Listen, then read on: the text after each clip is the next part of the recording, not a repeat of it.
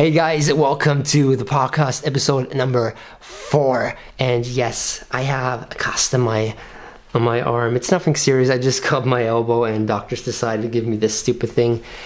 Uh, more about how to how it happened on Friday's YouTube video, uh, weekend hustle, episode number two. And yeah, I tried to skate a handrail, and it didn't work out that good. But yeah, here we are doing the podcast. And today I want to talk about my top five skate spots or skate cities in Europe. There will be a USA edition about that, but today I'm only going to talk about my spots I like in Europe. And to start out, I have to be uh, there's a disclaimer. So, so my list is really objective because skaters are different. I know every skater likes to skate different things. If you take a half pipe skater to El Toro, he'll say that, well, that's a stupid spot. I cannot do anything with that. And same thing. Also, I prefer skating ledges, mani pads, um, stairs and gaps if they're not big, and some smaller rails. But yeah, I don't. I'm not that the trendy guy, so keep that in mind when uh, I talk about my top five places to skate. And of course, there are a lot of criteria that go into this list, into what I think is good to skate. Most importantly, of course, the, the skate obstacles. Are there ledges? Are there stairs? That is probably the most important thing. And on second place, there is something like um, the accessibility is the spot a spot you can skate for five minutes and you're gonna get kicked out? Or is it a place where you can skate the whole day have it like all for yourself not that many people and it just is easy to skate? I know street skating is not meant to be easy but still it's all about fun in my opinion and if I want to skate in the streets and this and I always have to worry about police or something or like people trying to uh, kick us out that's something that I don't like. Yeah. And another thing is of course the the vibe of the spot. If I go somewhere and there's like um, if it's like a sketchy area or there are people there skating that are like sketchy. For example um, MACBA. I know a lot of people will now hate me for saying that, but I don't like skating at MACBA because I don't like the vibe. I don't like the red carpet skating where everybody has to show off and the best of the best skate there. And it's maybe I just uh, got a wrong, like a bad impression of all that, but I don't really like these kind of vibes. And that is also very important to me if I want to skate a street spot and also but it's probably something very specific to me is the aesthetics of a spot. Is it just nice to the eye nice to watch nice to film? Look does it look good on camera? All these things that i also take in account for my top five. So enough explanation what is good to me. Let's start with the the first spot or um, better the first city. So it's lausanne a city in switzerland and I have to say, I haven't been there f- for, I think, 15 years, and I think probably a lot of it changed. Uh, but the last time I was here, it was with a skate camp. I was, I think, 15, 16 ish years old, and I went there with a friend, Marco, and we skated there for nine days, and it was amazing. The entire city is kind of built like on a on a hill right next to a to a lake so the city itself is beautiful the spots, the, the ground. There were curbs. There was everything. I really loved the entire vibe and the entire thing skating there. So, not a lot of people have that on their list or talk about that, but that's something that's um, like in the back of my head. It was probably one of the best skating experiences, street skating experiences I had in my life. And I will definitely have to go there again very soon.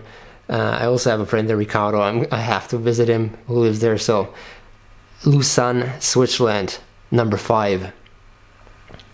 Next spot or next place skate is it is in Barcelona. It is not MACBA.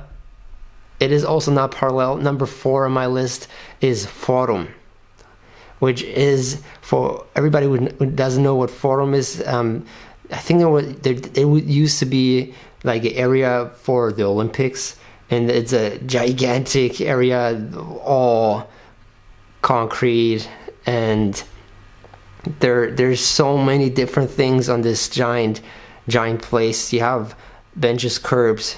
You even have like probably most of you know know this spot. It's like a giant quarter pipe who gets bigger, and it's like this um, red tiles made out of red tiles. And there's so many things to skate. It's it is beautiful. It is right next to the ocean. It is so awesome just to skate around the vibes and everything. It is a really special thing. And like in almost every place in Barcelona, nobody cares if you skate there. Everybody's super chill about it.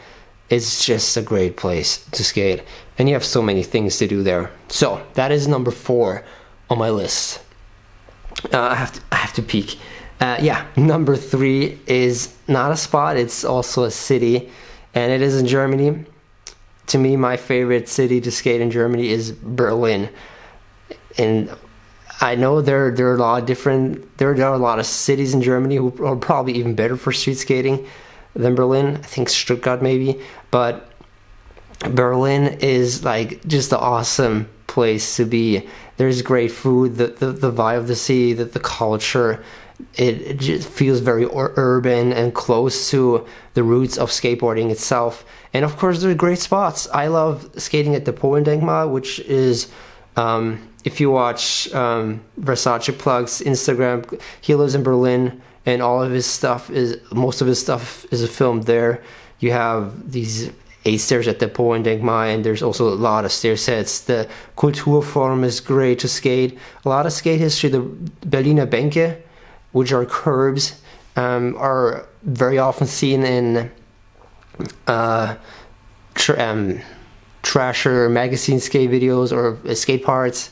It's the spot where Luan Oliveira did a switch tail slide 540 heel flip out or something. Insane. But that's a very iconic famous skate spot. Yeah. So berlin definitely number three on my list. And now we're, we're gonna get um, closer to number one. Uh, well what is what is number two? It is also in barcelona. And it is parallel or parallel or I don't know what the Spanish pronunciation is. I don't I don't speak Spanish. Sorry guys. But yeah, Parallel is probably it is my most favorite spot in Barcelona be, because it's just it's really the, the vibes are great. The the whole area, the graffiti, it it's I have just really good memories of skating there. Even though there's not that much to skate, there there were like curbs and they're pretty high to skate. It's like these these giant manu- manual pads. There's a little manual pad too, but still.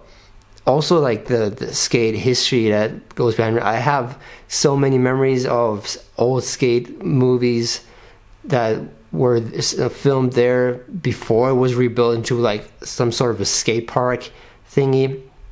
But yeah, I totally love skating at Parallel just because it's perfect flat ground and it looks really awesome. Yeah.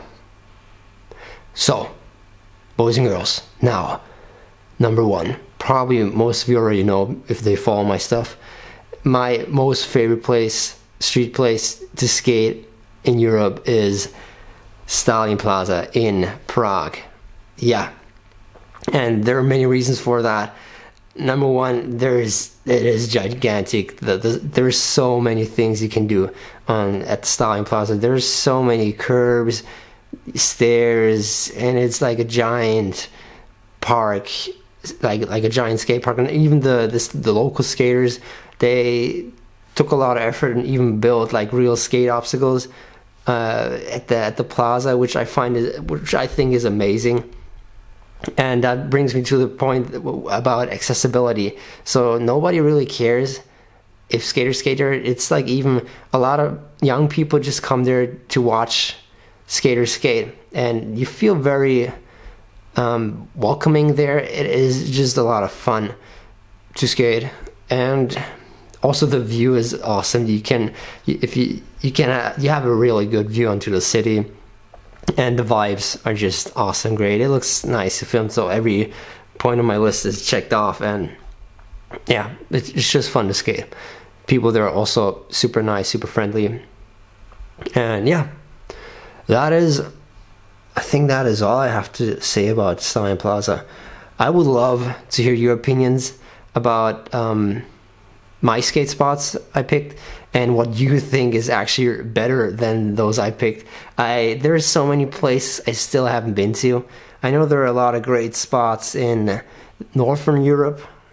I haven't been there at all skating. I know there are some great spots also in Germany, France, for example. There's so many things I haven't seen yet. London. So please comment down below what's your favorite street spot or city in Europe. I'd be um, glad to hear about your opinion. And yeah, if you have questions, guys, if I should talk about something else, any anything which is skate related or travel related or maybe even motivational, just write it down in the comment sections. I will talk about it in following episodes, guys. So thank you for listening. Thank you for watching if you're on YouTube. Guys, I see you next week. Until then, peace out. Bye.